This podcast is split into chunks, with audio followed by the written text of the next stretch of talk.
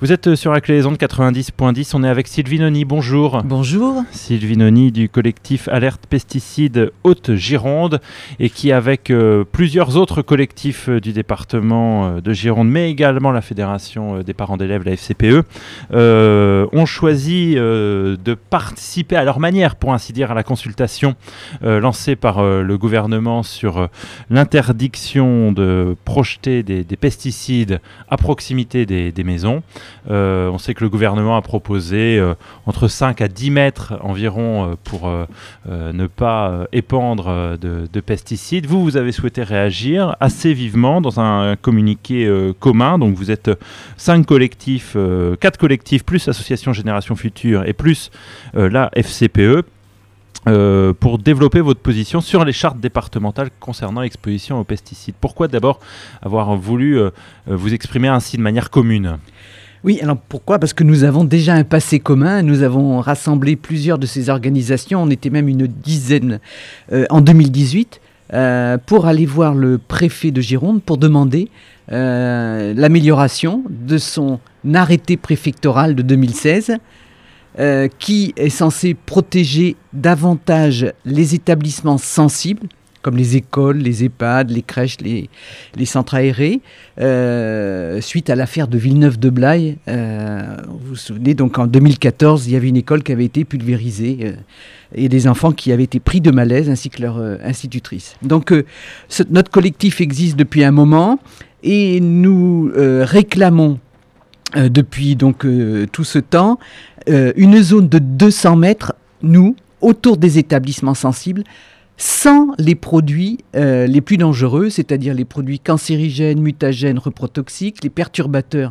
endocriniens et cette catégorie de, pesticides qui commence à faire parler d'elle, les SDHI. Donc on refuse que ces produits dont on sait la toxicité, le danger à court à moyen et à long terme, notamment pour les publics sensibles comme les jeunes enfants, les mamans enceintes. Bon, et devant des écoles, il y a beaucoup de mamans enceintes, comme par hasard. Et donc, euh, euh, nous, on refuse que ces produits-là euh, puissent se disséminer donc, dans les écoles.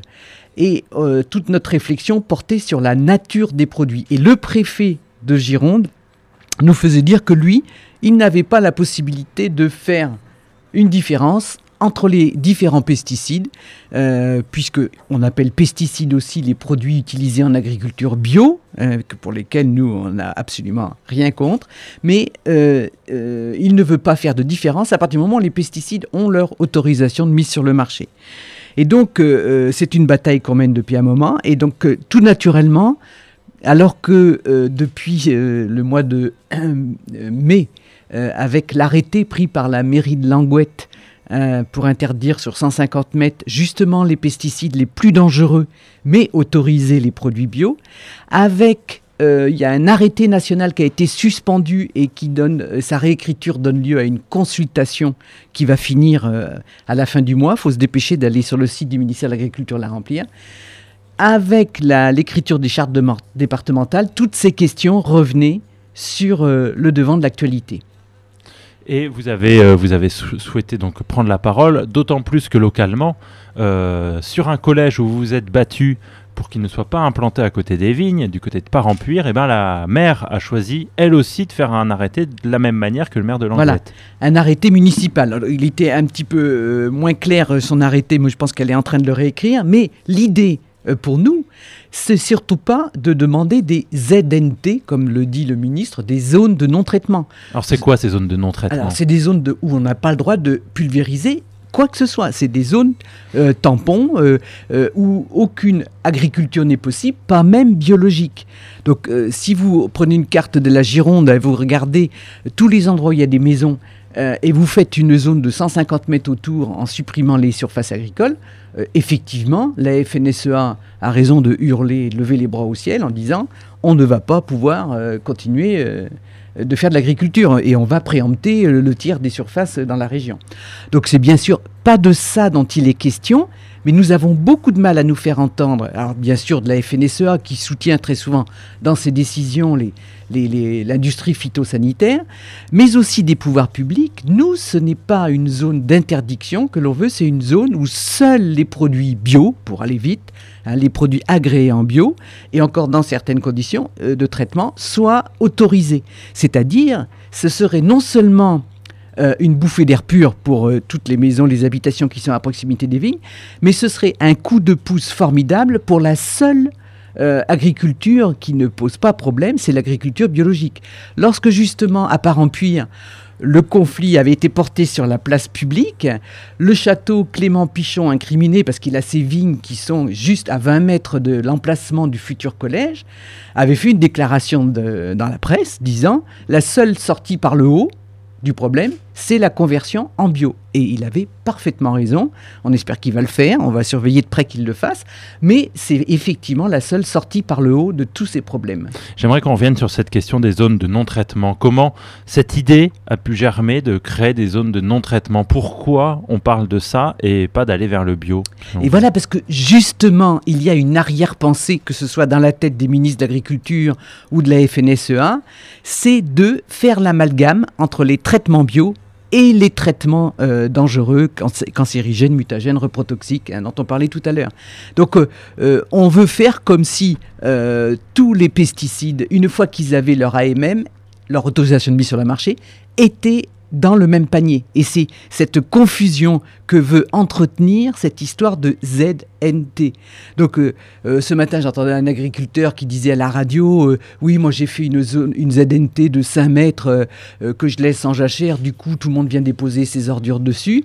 Mais, mais nous, on veut pas ça. On veut qu'ils puissent travailler, mais qu'ils se convertissent en bio. Ce qui veut dire aussi qu'il va falloir de la part des pouvoirs publics un gros effort pour accompagner ces agriculteurs dans la transition bio. On sait que là, les aides à la transition, elles tardent à venir. Il y a parfois trois ans de retard pour que les agriculteurs touchent leur aide, alors que les aides européennes pour l'agriculture conventionnelle, elles, elles tombent pile poil quand il faut. Donc il y a vraiment deux poids, deux mesures.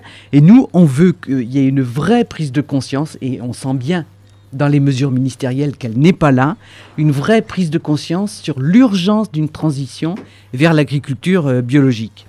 Alors, euh, d'autant plus, euh, vous dites d'une voix commune toujours, donc euh, vous, Alerte Pesticides Haute-Gironde, mais aussi donc collectif Infomédoc Pesticides, Alerte aux toxiques, le collectif Alerte Pesticides, l'association Génération Future et la FCPE pour les parents d'élèves. 160 établissements sensibles ont été répertoriés. ça doit représenter peut-être des milliers d'élèves ou de personnes âgées qui, qui, seraient concernées en Gironde? Oui, tout à fait. Ce sont des milliers et des personnels, puisque dans les écoles, euh, euh, les, les, personnels sont aussi inquiets. Hein. Quand on a des écoles enclavées, bon, on a celle du Villeneuve de Blaye, mais on en a beaucoup, nous, dans le Nord-Gironde. Il y a l'école de Bayon, l'école de Goriac. Tous les, villages ont leur, vigne, leur école euh, très, très près des vignes. Et donc, ça veut dire énormément, effectivement, des milliers de personnes qui sont là. on a, nous aussi, l'an dernier, on avait la FSU qui nous avait accompagnés dans une démarche auprès de la FSU et même le, Éducation. Dans une démarche donc auprès du préfet, parce que les, personnels euh, dans ces écoles sont inquiets eux aussi, puisqu'ils en prennent plein la figure quand on pulvérise. Alors, c'est le préfet euh, qui avait demandé à la DRAF après l'affaire de Villeneuve de Blaye, d'identifier tous ces établissements sensibles. Il y a 160 sur 130 communes, 128 euh, communes du département, mais euh, pour lesquelles, effectivement, on a pris conscience qu'il y avait une proximité absolument très dangereuse. Euh, on a appris euh, ce lundi matin euh, que dans le projet de, budget pour l'année 2020, le ministère de la Transition écologique serait amputé probablement de 5000 de ses membres, de 5000 de ses fonctionnaires. J'imagine que vous avez un regard sur aussi ces suppressions envisagées c'est consternant. C'est consternant. Donc, euh, au moment où toute la jeunesse, euh, comme vendredi, est dans la rue, euh, samedi, la manifestation climat réclame une urgence climatique, c'est-à-dire qu'on réoriente de façon radicale tous les investissements du pays vers une transition, une transition en termes de transport, une transition en matière de pesticides, eh bien, le gouvernement fait exactement le contraire. Et c'est absolument insupportable d'entendre les, les, porte-paroles du gouvernement se, pavaner euh, euh, sur leur caractère, leur, leur souci de l'écologie, alors que non seulement ils ne font rien, mais ils ont pris depuis qu'ils sont au pouvoir, aux manettes, des tas de mesures qui sont délétères pour euh, justement cette transition. Et à commencer par les mesures sur, les transports, puisque c'est elles qui sont euh, premier facteur euh, pour, ce qui est du réchauffement climatique.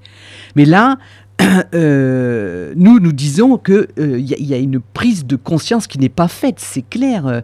on parle de, donc de, de se réorienter vers l'emploi, d'orienter les moyens vers l'emploi. Mais l'agriculture biologique, c'est aussi une solution pour l'emploi, parce que elle est davantage, effectivement, elle nécessite davantage de main-d'œuvre.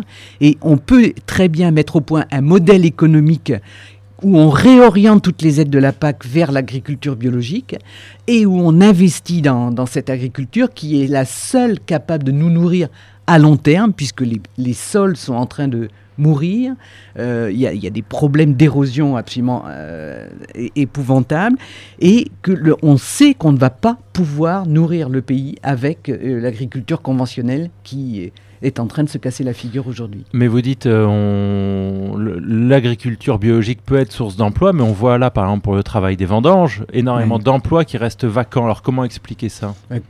Comment expliquer ça? Mais C'est les salaires de misère qui sont euh, euh, utilisés. Un, SMIG agricole qui est à 7,83 euros de l'heure, c'est absolument scandaleux. Et le fait que donc la CAF décide de... Net, 7,83 net? Oui. Voilà.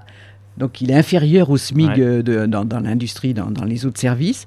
Le, les, donc euh, euh, le, on a assuré, donc c'est le conseil départemental qui a assuré mmh. que le versement du, du RSA serait assuré, même si on faisait les vendanges pour euh, euh, encourager les gens à partir quand même les faire, c'est-à-dire ne pas avoir leur RSA amputé s'ils se mettaient à travailler pour 7,83 euros de l'heure. Franchement, la motivation, elle n'est pas là. Parce que euh, on manque vraiment d'une prise de conscience. Comment est-ce qu'on peut espérer faire travailler les gens pour des salaires pareils Alors là, dans la région, ils travaillent, travaillent, travaillent pour le vin.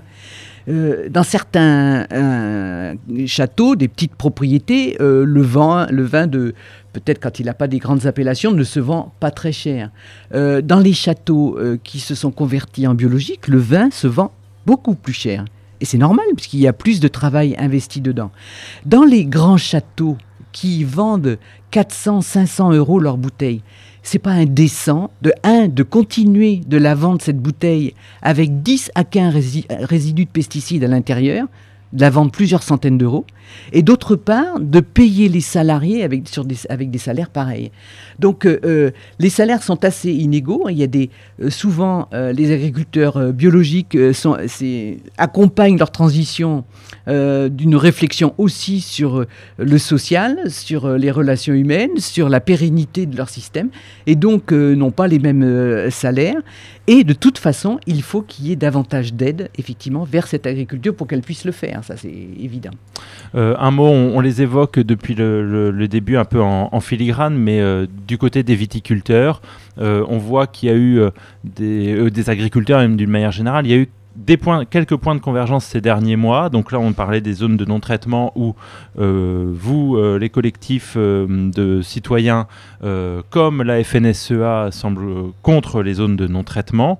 il y a quelques mois, c'était sur le CETA où écologistes et FNSEA se sont retrouvés de fait, même si ce n'était pas vraiment dans la rue. Est-ce que tout ça, c'est sur des oppositions de projets, voilà, de mise en place, se retrouver, mais est-ce qu'il y a possibilité de dialoguer, de se retrouver pour euh, construire quelque chose avec le syndicat, je parle de FNSEA parce qu'ils sont majoritaires, mais bien sûr euh, les autres autour aussi.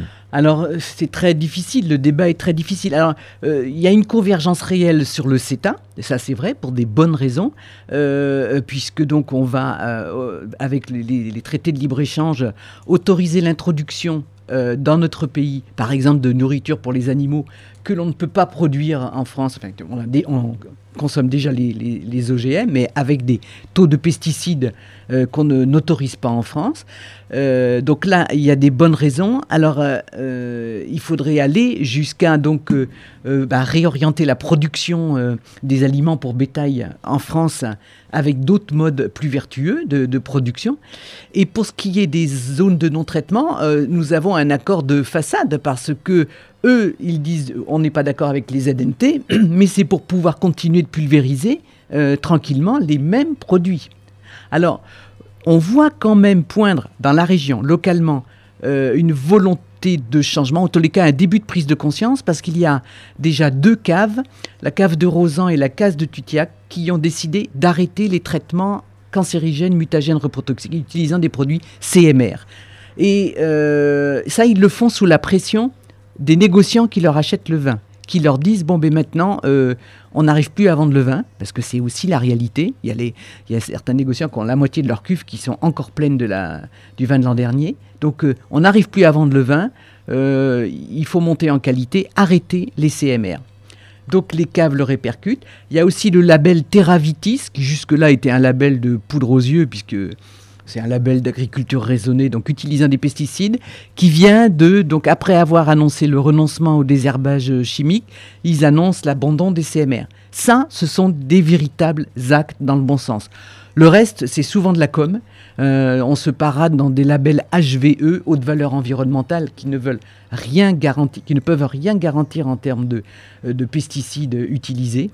Et euh, donc il y, a un cahier des charges, mais qui est véritablement pas, en tous les cas, pas une interdiction de ces pesticides de synthèse. Donc il y a effectivement quelques pistes.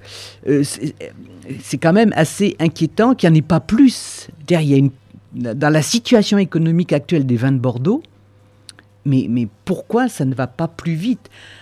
Nous, on a une petite idée de la question.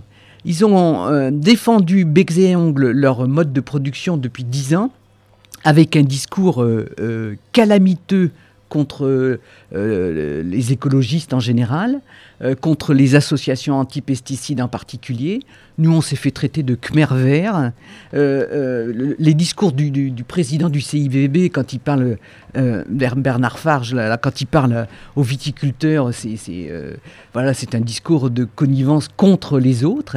Et donc, là, au moment où il faudrait tourner à 180 degrés, changer de pied, ça va être un peu difficile parce qu'ils ont accumulé des déclarations délétères depuis des années. Mais donc, ça n'empêche qu'il faut qu'ils le fassent vite parce que c'est eux-mêmes qui vont en souffrir y compris les plus gros. Alors justement, une commission avait été un peu montée euh, en Gironde euh, avec euh, le CIVB et des acteurs des collectifs citoyens ou des associations pour essayer de parler de ces produits phytosanitaires, comme on dit proprement, ou de ces pesticides dans la réalité. où en est-elle cette, cette commission paritaire, disons? Alors, elle s'est réunie deux fois, une fois en décembre 2018 et puis une autre fois en juillet dernier, début juillet dernier. Alors là, la deuxième réunion devait prendre date des, mesures à prendre avant la nouvelle campagne de pesticides, c'est-à-dire avant euh, le fin mars, début avril. Donc, comme la réunion arrivait en juillet, les carottes étaient cuites pour euh, l'année euh, 2019. Euh, Donc on l'a regretté. Nous, Alerte Pesticides de Gironde, on a demandé au CIVB de prendre la décision qui nous semble la seule courageuse, au moins d'annoncer les vignobles de Bordeaux arrêtent les CMR d'ici trois ans, il n'y en aura plus dans les bouteilles. Donc voilà, une décision comme ça, c'est autre chose que voilà une communication à mettre des bras de méduse verte sur la maison du CIVB. Ça nous semble un peu plus productif. Je ne sais pas s'il va y avoir d'autres réunions. C'est euh, euh, Paul François, le président de Phytovictime et le, le, pardon, le, le, paysan céréalier de Charente, là, qui préside la réunion. Donc il était un peu pris là, par euh, la, la nouvelle de la cassation pour son eh procès qu'il avait pourtant gagné en appel contre Monsanto. Donc on va voir quels sont les, les, les délais et on va continuer. On réclame aussi à tous les professionnels du vin qui sont euh, dans ces assemblées, et c'est là, euh, sous l'impulsion du collectif Info Médoc Pesticides et de Marie-Lise Bibéran, on réclame depuis des années que euh, la loi en matière du Code du travail soit respectée et que le registre des produits appliqués, qu'on a fait appliquer aux salariés pendant l'année, leur soit remis.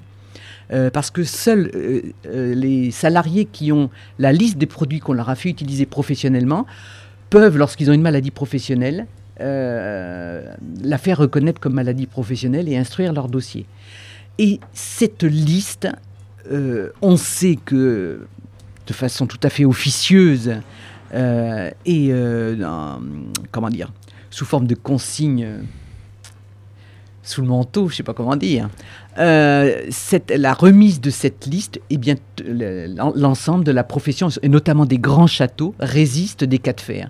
Parce qu'on voit bien, lorsque, dans des cas exceptionnels comme celui de Sylvie Berger, euh, salariée agricole dans le Médoc, qui a, elle, réussi à se faire remettre cette liste, elle a pu immédiatement faire reconnaître sa maladie professionnelle et même elle a pu aller, euh, donc soutenue par l'avocat de Génération Future, elle a pu aller jusqu'à le procès pour faute inexcusable qu'elle a gagné contre euh, son, patron, Château Vernous en l'occurrence.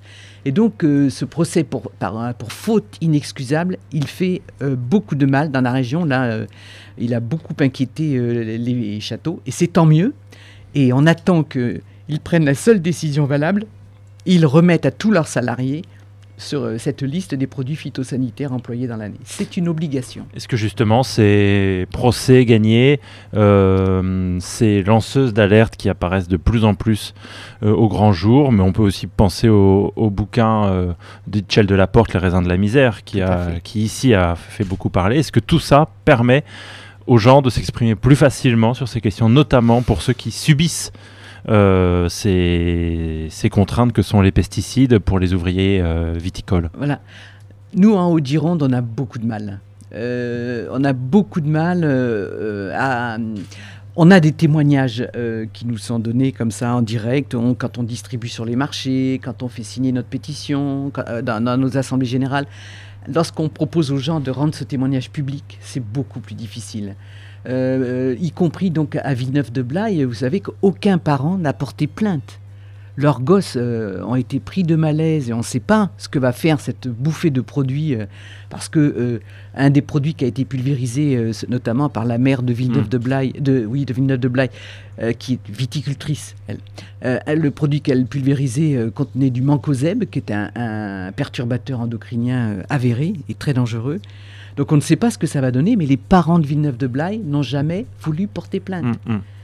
Parce Ceux que, j'avais rencontrés au moment de, la, de cette affaire-là euh, euh, disaient euh, même plutôt peut-être qu'on va déménager. Voilà, voilà. Et donc fuir. la plupart du temps, ils restent parce qu'ils mm. ont leur boulot. Soit, il y a dans toutes les familles, il y a quelqu'un qui travaille à la vigne. Donc, euh, euh, c'est, voilà, la pression, elle est là, on le sent. Euh, ça, ça évolue peut-être un petit peu, mais c'est vraiment pas beaucoup. De même, on a incité les gens, beaucoup de gens se font pulvériser chez eux. On a des témoignages de gens, des dames qui accrochent le linge sur le fil, elles en prennent plein la figure, le linge est entièrement à relaver, etc. Bon, euh, il y a un, dispositif auquel on ne croit pas beaucoup, euh, qui s'appelle le phytosignal sur le site de l'Agence régionale de santé. Très peu de gens euh, vont jusqu'à la démarche de le remplir. Bon, ceci dit, on ne va pas les encourager non plus, puisque ces signaux qui sont envoyés à l'ARS tombent dans un trou dont on ne sait pas le fond et on ne sait pas ce que ça devient. Euh, un dernier mot pour revenir sur notre sujet initial, ces chartes départementales contre l'exposition aux pesticides. Est-ce que les associations, les collectifs euh, locaux, euh, les syndicats sont consultés pour établir ces chartes départementales? Comment est-ce qu'elles vont être établies une fois les consultations passées? Alors, ben, c'est la loi EGalim qui a été votée en octobre 2018, donc à l'initiative de la majorité actuelle, qui prévoit l'écriture de ces chartes départementales. Alors, de premier point, euh, elle donc se défausse d'un règlement national sur des chartes départementales où on vient de parler de l'omerta, eh bien les pressions sont plus grandes encore qu'à l'échelle de l'État. Donc euh, c'est pour ça que quand un service public prend des décisions, ça a quand même une autre valeur que quand ce sont des accords euh, locaux, hein, des accords départementaux, toujours soumis euh, aux rapports de force locaux. Et euh, deuxième point, elle prévoit ni plus ni moins que ce, soit que ce seront les utilisateurs de pesticides, c'est-à-dire en gros les agriculteurs, et leurs organismes qui vont organiser l'écriture de ces chartes. Donc le, c'est la Chambre d'agriculture, dont la majorité est FNSEA, ici et dans 95 ou 16% des départements en France. donc c'est la, la Chambre d'agriculture qui va être chargée de rédiger et de consulter. Nous, euh, notre association, Alerte Pesticides au Gironde, on a envoyé une lettre euh, la mi-août recommandée à la préfecture, à la chambre d'agriculture. On n'a toujours pas de réponse et on n'est toujours pas convoqué. Euh, quand on regarde les départements voisins, en Charente, bah, c'est le plus bel exemple, bah, la FNSEA, la FDSEA 17, ou Charente, non, c'est 16, s'est réunie avec elle-même, elle a écrit sa charte, elle l'a envoyée au préfet, et puis elle réunira les associations pour leur faire savoir, éventuellement avoir leur avis, mais euh, de toute façon, c'est elle qui l'écrit. Voilà, donc, euh, euh, donc nous avons demandé à être consultés, mais nous ne faisons aucune illusion hein, de qui fera la loi, qui l'écrira et comment ce sera bouclé à l'arrivée. Mais au moins, on aura fait entendre, on ne veut pas faire non plus la politique de la chaise vide, on réclame d'être entendu. Je pense quand même qu'il y a un écho de plus en plus grand. Et ça, nous, on le voit quand on, on s'est mobilisé pour l'affaire de Parampuire, euh, par exemple, là, dans les dernières. Euh, on voit les échos de presse que l'on a, le nombre de euh, journalistes qui nous téléphonent pour avoir voilà, une interview, pour avoir des informations sur le sujet. On sent que il y a une sensibilité de plus en plus grande à ces questions. Les, les vendredis soirs, tous les premiers vendredis du mois où on fait avec les coquelicots des rendez-vous dans toutes nos petites communes, devant les mairies, ont de plus en plus de succès. Euh, et ça, il faut le, signaler. Ça vient compléter le travail de terrain que font nos associations. C'est vrai que c'est qu'une opération par mois, mais ça n'empêche que ça fait un bon relais médiatique. Et euh, bon, là, on voit euh, bon, le, nombre de, de, journalistes qui prennent contact avec nous en ce moment de rédaction des chartes, de prise de position. Euh, et qui réagissent à notre texte, parce que notre texte, euh, il est malheureusement assez unique, euh, parce qu'il y a même, y compris au niveau national, peu d'associations qui le disent. Nous disons, ce n'est pas la question des distances. Lorsque Atmo, 5 ou 10 mètres, c'est pareil, lorsque Atmo a mis un capteur pour mesurer les pesticides dans l'air de Bordeaux, en plein jardin botanique, donc à 10-15 km à vol d'oiseau du Médoc, il mesurait les pesticides épandus dans le Médoc. Alors certes, à moindre dose qu'à Saint-Estèphe, où alors là, il y a des pics absolument, absolument ahurissants de pesticides dans l'air, mais quand même, il en mesurait à Bordeaux, au jardin botanique, où bien sûr la mairie n'utilise plus de pesticides pour euh, traiter le, jardin et les voies publiques. Donc, ça montre bien qu'il n'y a pas de barrière. C'est pas des haies, c'est pas des distances, c'est les produits qu'il faut arrêter.